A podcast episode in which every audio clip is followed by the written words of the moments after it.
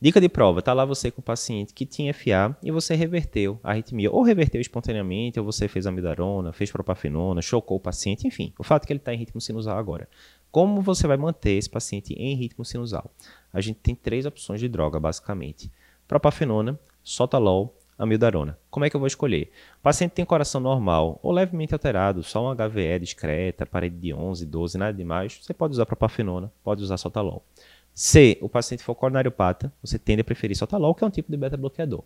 Mas se o paciente tiver cardiopatia estrutural relevante, fração de ejeção baixa, HVE é muito importante, parede que passa de 15 milímetros, valvopatia relevante, nesses casos tem que ser a mildarona.